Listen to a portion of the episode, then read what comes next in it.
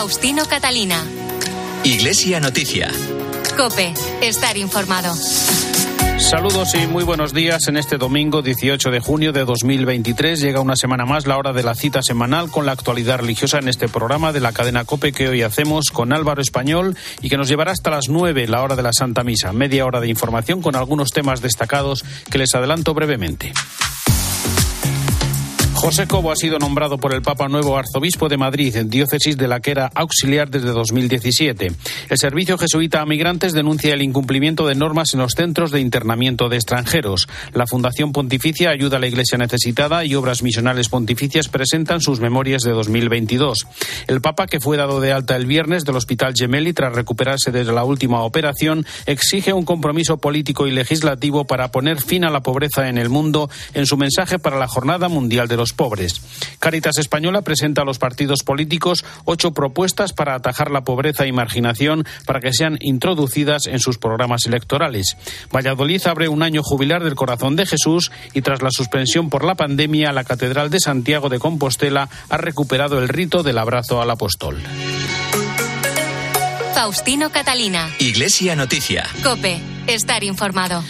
El Papa Francisco ha nombrado nuevo arzobispo de Madrid a José Cobo, diócesis de la que era obispo auxiliar desde 2017 y en la que sucede al cardenal Carlos Osoro. José Cobo Cano nació hace 57 años en la localidad jienense de Sabiote. Licenciado en Derecho en 1998, entró en el Seminario de Madrid y fue ordenado sacerdote en 1994. Fue viceconciliario de Hermandades del Trabajo, vicario de San Leopoldo y arcipreste de Nuestra Señora del Pilar. En 2015 fue nombrado vicario episcopal de la Y obispo auxiliar en 2017. Tras su nombramiento dijo que las tres palabras que marcarán esta nueva etapa de la Iglesia madrileña serán participación, comunicación y misión desde el reto de reubicar a la Iglesia en una sociedad en continuo cambio. No vamos a perder el parámetro de lo ya andado, pero sí una reubicación o también el aportar una visión de nuevos retos que van apareciendo en nuestra sociedad que cambia cambia vertiginosamente. ¿no? no se trata tanto de innovar como de encarnar el mensaje del Evangelio en la realidad que tenemos. ¿no? En la conferencia episcopal, José Cobo es responsable del Departamento de Migraciones en la Comisión de Pastoral Social y Promoción Humana. A esta cuestión se refirió en Herrera en Cope. Este problema se puede ver como un fenómeno o mirando a las personas. Y yo aquí sí he aprendido a mirar a las personas. Es decir, cada persona que migra es una historia. Y el Evangelio nos lleva también a verlo como personas. El que haya personas que, quieran una vida mejor, que quieran salvar la vida de sus familias, yo creo que eso es legítimo. Incluso que, puedan vivir en donde quieren, el, facilitar el derecho a no migrar. Yo creo que mirar a las personas y, y luego establecer también desde las personas, establecer cauces y diálogos, como estamos intentando hacer, para que los flujos migratorios sean humanitarios, para que no queden al albor de mafias o al albor de otros intereses económicos. ¿no? Pero son personas y son personas que vienen a un mundo para vivir mejor. Y yo creo que eso tiene derecho cualquier persona independientemente de su procedencia o del color de su piel. El próximo 8 de julio, José Cobo tomará posesión como titular de la Archidiócesis madrileña, en la que dijo hay mucho que hacer desde la Iglesia. Yo creo que en la Diócesis de Madrid hay muchísima gente que está en la trinchera y hay que animarles. Y bueno, pues es verdad que ahora me tocará eh, un poquito en otro lugar, pero mm, como obispo no dejaré de animar a todos aquellos que están al pie de la cruz y que están al pie de tantas cruces que hay en nuestro Madrid, cada vez más ocultas. Hay mucha soledad, mucha soledad en nuestro Madrid. Hay mucha gente que está con la lágrima todo el día y yo creo que la Iglesia tiene capacidad. En pocos lugares tenemos tantos sitios de presencia y tantos sitios de misericordia. Y la labor del obispo será pues seguir potenciando y dando alma y ayudando a que todos esos sitios tengan, tengan alma.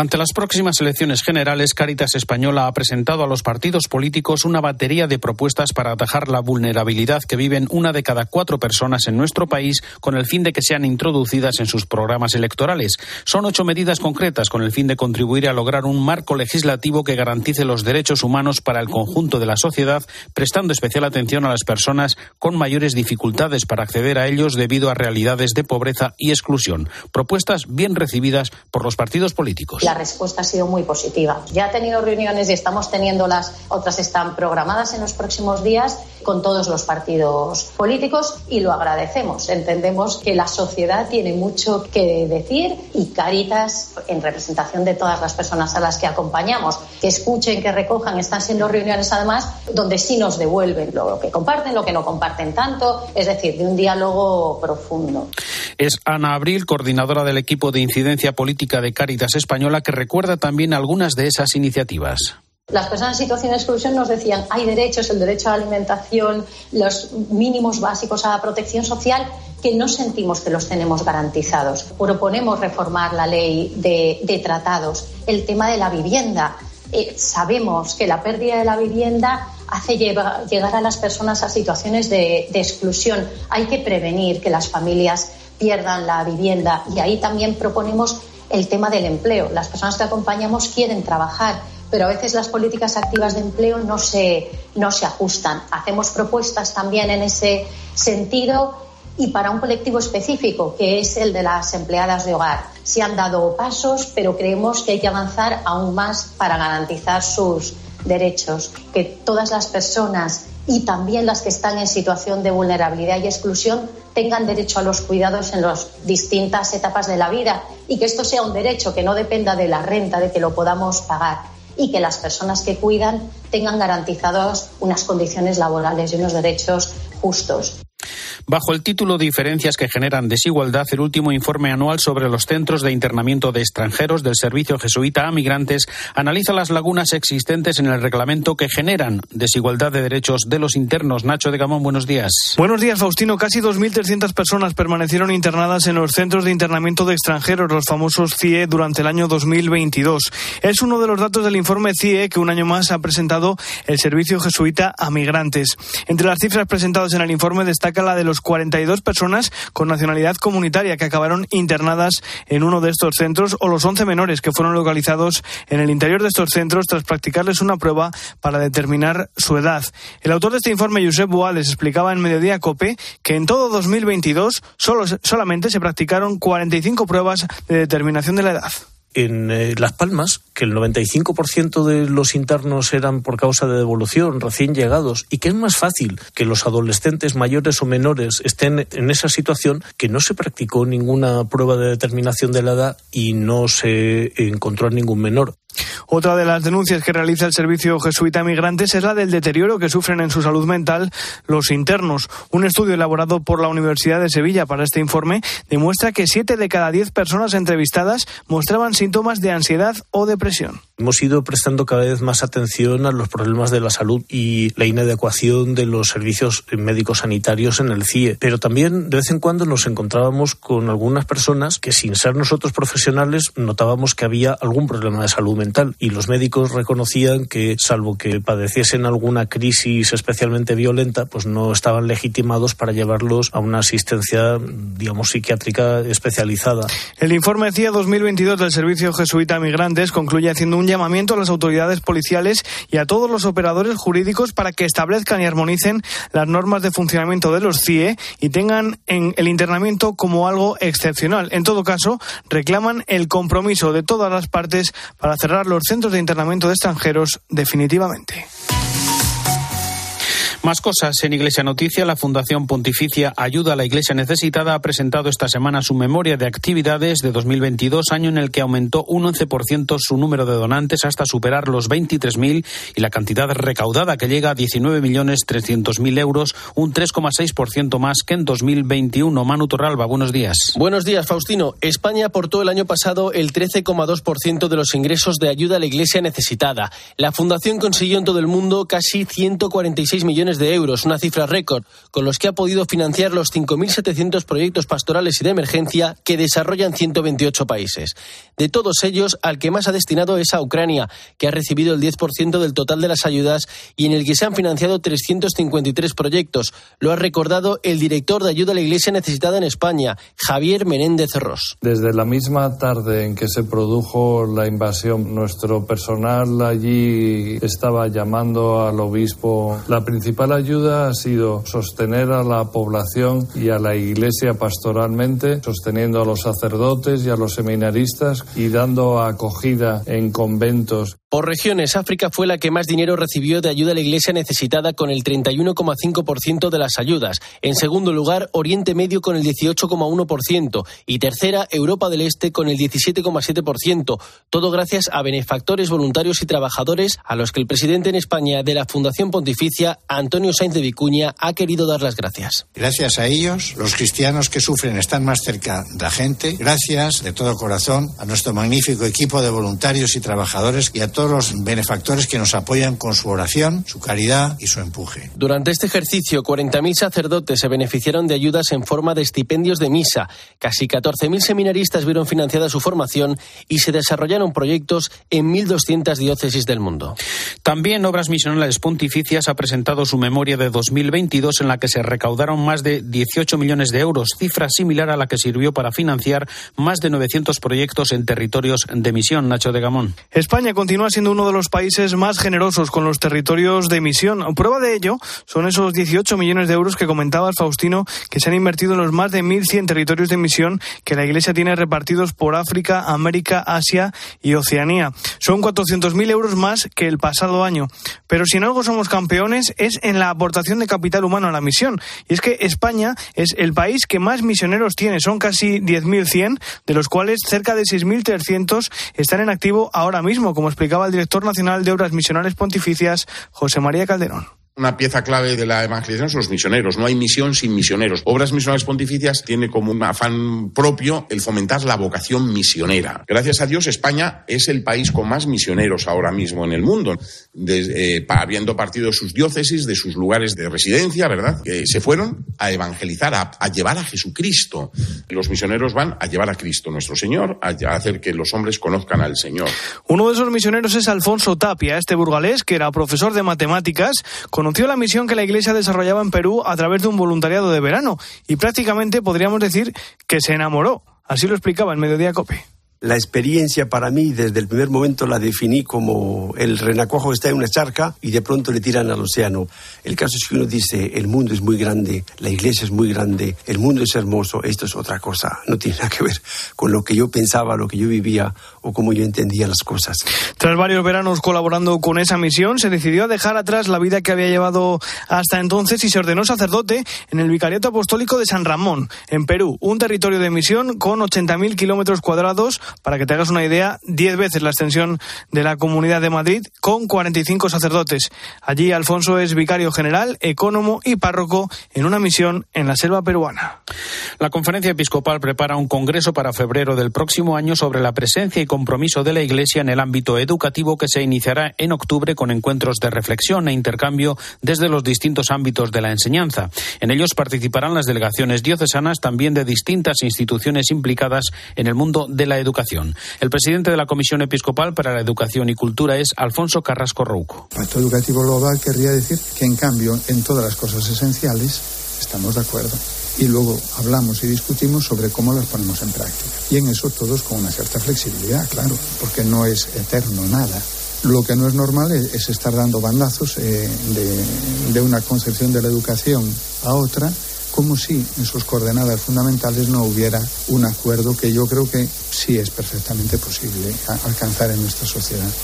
Además de redescubrir la identidad y aportación al bien común, la convocatoria servirá para identificar los retos que se plantean en la actualidad, en la que Monseñor Alfonso Carrasco no descarta un posible pacto educativo a partir de los valores compartidos. Se necesita dar protagonismo y nosotros, pues con este paso, quisiéramos ir por este camino, mostrando que sentimos la educación una cosa muy propia, que nos importa mucho y que tenemos una historia que sentimos la responsabilidad por estas estructuras que hemos heredado, que son muy buenas, que tenemos que renovar y queremos, pues eso, dar los pasos adelante convenientes en este momento. Y para eso, hablarlo juntos, porque un mundo tan grande y una vida tan grande no se puede diseñar sin más desde una mesa de trabajo. Es necesario que nos escuchemos, que pensemos y encontremos los caminos de futuro. Faustino Catalina. Iglesia Noticia. Cope. Estar informado. UMAS, mutua especialista en seguros para el sector educativo. Ofrecemos una solución integral para los colegios y guarderías. Daños patrimoniales, responsabilidad civil, accidentes de alumnos. Más de 1.400 centros ya confían en nosotros. Visítanos en umas.es. UMAS, más de 40 años de vocación de servicio.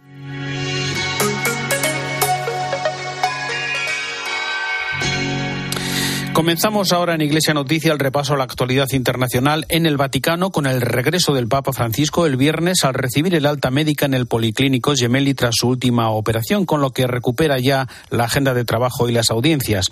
Una semana en la que se ha despedido de Roma el rector del Colegio Español, el nuevo obispo de Ávila, Jesús Rico. Nos lo cuenta la corresponsal de COPE en Roma y el Vaticano, Eva Fernández. Buenos días. Muy buenos días, Faustino. Hoy el Papa ha despertado por segundo día consecutivo en su casa Santa Marta en el Vaticano tras haberse recuperado de la operación bajo anestesia general a causa de una hernia encarcelada. Dado que el posoperatorio evolucionó según lo esperado, el equipo médico optó por darle el alta el mismo día en el que Francisco se acercó a realizar una visita en el Departamento de Oncología Pediátrica y Neurocirugía Infantil en la misma planta del Gemelli donde se encontraba ingresado.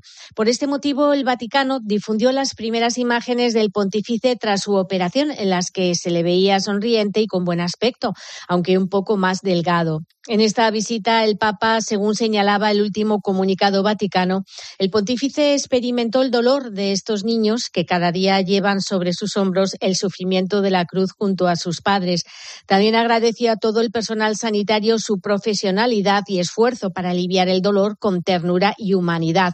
El equipo que lleva la agenda del Papa ya está preparando las próximas citas, puesto que a partir de mañana se reanudan las audiencias.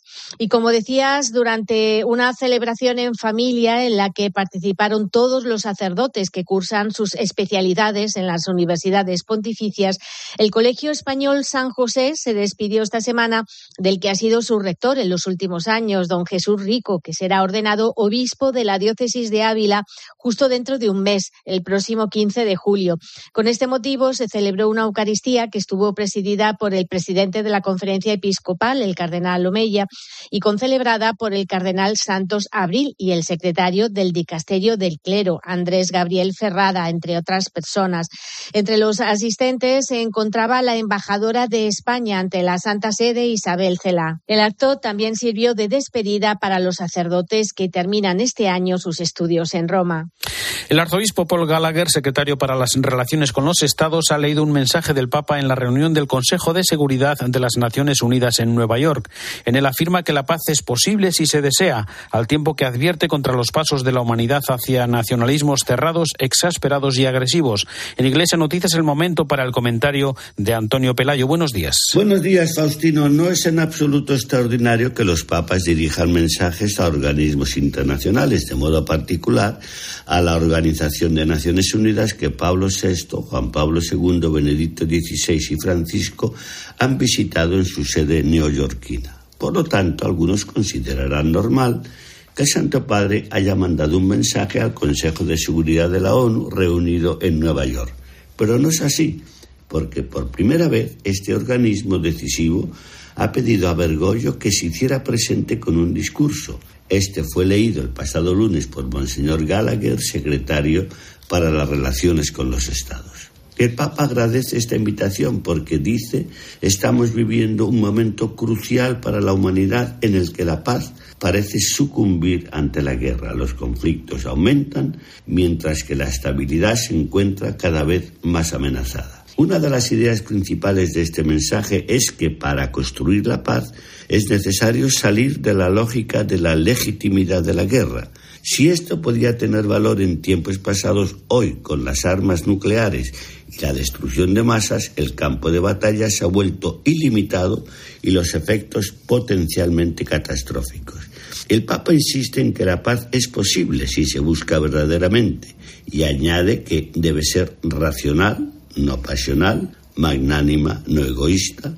La paz no debe ser débil, inútil, servil, sino fuerte, tanto por las razones morales que la justifican como por el sostenimiento compacto de las naciones que la sostienen. Será la suya una voz que clava en el desierto. Esperemos y recemos para que no sea así y que el mundo vuelva a descubrir la fraternidad, que es una dimensión esencial del hombre, porque el hombre es un ser relacional. Desde Roma les ha hablado Antonio Peláez. Gracias, Antonio. El martes tuvo lugar el lanzamiento con éxito de un pequeño satélite que contiene la oración que el Papa Francisco pronunció en plena pandemia de COVID el pasado 27 de marzo de 2020, en la que planteó que nadie se salva solo. Por otra parte, en su mensaje para la Jornada Mundial de los Pobres, el Papa reclama un compromiso político y legislativo serio y eficaz para acabar con la pobreza. Cuéntanos, Eva. El lema del mensaje, no apartes tu rostro de los pobres, sirve de guía para preparar la jornada que se celebrará el próximo 19 de noviembre de 2023. En su mensaje, el Papa nos invita a abandonar la indiferencia y las excusas banales que ponemos para proteger nuestro bienestar ilusorio porque nuestros esfuerzos diarios para acoger a los pobres todavía no son suficientes. A los líderes políticos y a los legisladores les recuerda que deben adquirir un compromiso serio y efectivo para poner fin a la pobreza y a sus nuevas formas, como son la especulación o la precariedad laboral. La primera, señala el pontífice, conduce a un incremento dramático de los precios que empobrecen aún más a muchas familias y que las obliga a sacrificios que comprometen la dignidad de cada persona, como tener que elegir entre alimentación o atención médica. Respecto al mundo del trabajo, Francisco denuncia el trato inhumano que reciben muchos trabajadores junto a la remuneración insuficiente, la lacra de la precariedad laboral o el excesivo número accidentes, a menudo consecuencia de una mentalidad que prefiere el beneficio rápido a la seguridad en el trabajo. Por último, el Papa anima a no quedarse en las estadísticas y los números, sino a tener en cuenta que los pobres son personas y tienen cara, corazón, alma e historia.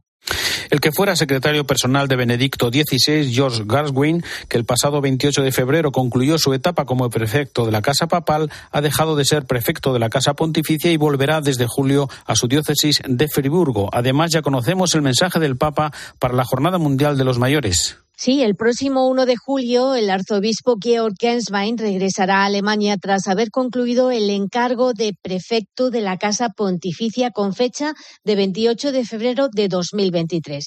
Con este escueto comunicado, la Santa Sede hacía público el nuevo destino del que fuera secretario de Benedicto XVI, aunque también son importantes las palabras que se añaden en el comunicado. Las palabras son de momento, lo que podría indicar que en el futuro se le asignaría otros cometidos.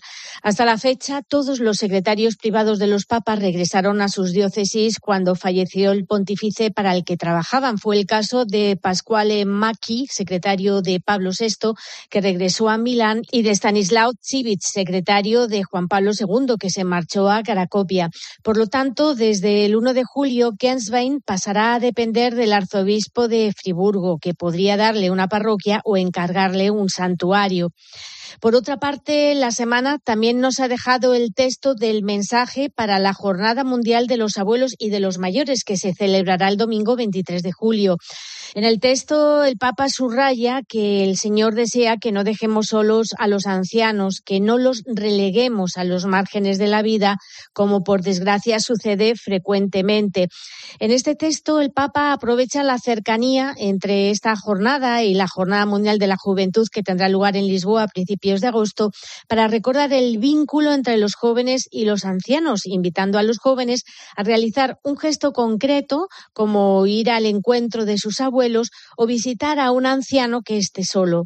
La presencia de los mayores en las familias, recuerda el Papa, es muy valiosa. Nos da la conciencia de compartir la misma herencia y de formar parte de un pueblo en el que se conservan las raíces. El arzobispo de Marsella ha confirmado la visita del Papa Francisco en el mes de septiembre para participar en un encuentro sobre los retos migratorios del Mediterráneo, París, Asunción Serena. El arzobispo de Marsella, Jean-Marc Cabellin, ha convencido al Papa para que venga el 23 de septiembre a su ciudad, donde se celebra un encuentro en el que participan todos los obispos del Mediterráneo para reflexionar sobre cómo la Iglesia puede aportar una solución a los retos que atraviesa el mundo mediterráneo. Le dije al Papa que comprendía que no quisiera un viaje oficial a Francia, un viaje de Estado, pero que no podía impedir que Francia acudiera a Marsella a rezar con él. De hecho, el estadio Velódromo, cedido por el Olympique de Marsella para que el Papa celebre la misa, se ha quedado pronto pequeño.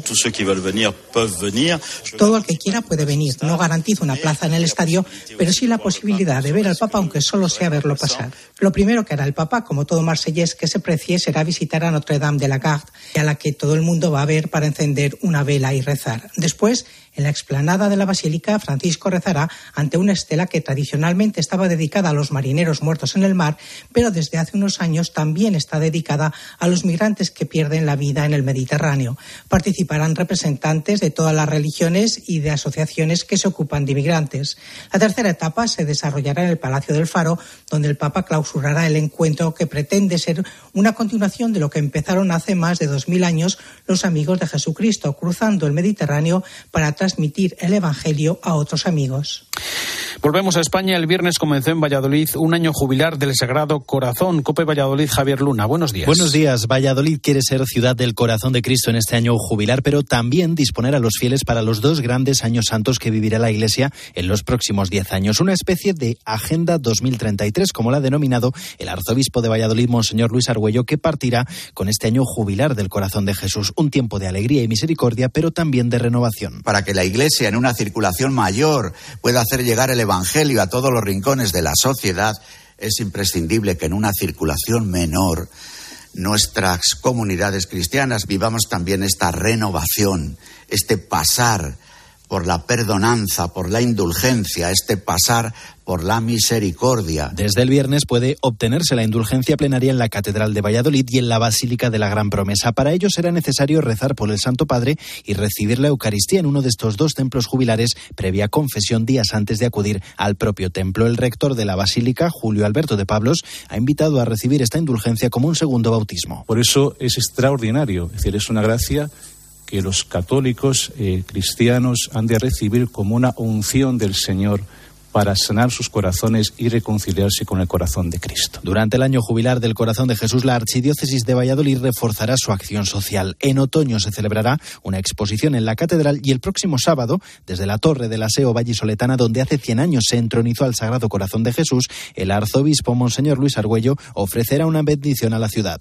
Y tras la suspensión por la pandemia, la Catedral de Santiago de Compostela ha recuperado uno de sus rituales más populares, el abrazo al apóstol Cope Santiago, Patricia Iglesias. Tres años y tres meses llevaba el apóstol Santiago sin recibir abrazos, pero desde este miércoles ha vuelto este signo de cariño que agradecen mucho peregrinos como Gloria. Casualmente nos lo dijo un amigo italiano, porque yo vivo en Italia, y nos lo dijo que desde a partir del 14 se podía volver. Y mira, tenemos suerte porque nos vamos esta tarde.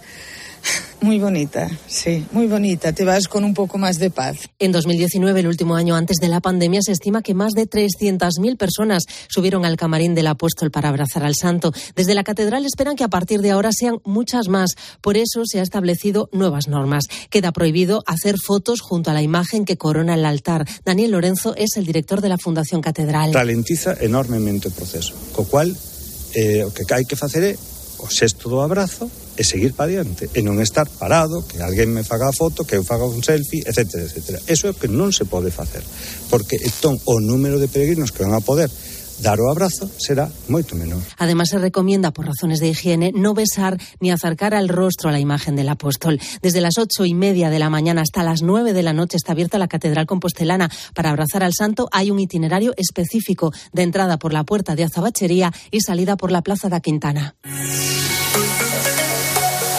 Hasta aquí el informativo Iglesia Noticia, programa 1833 en este domingo 18 de junio de 2023. Volvemos dentro de siete días. Un saludo de Faustino Catalina.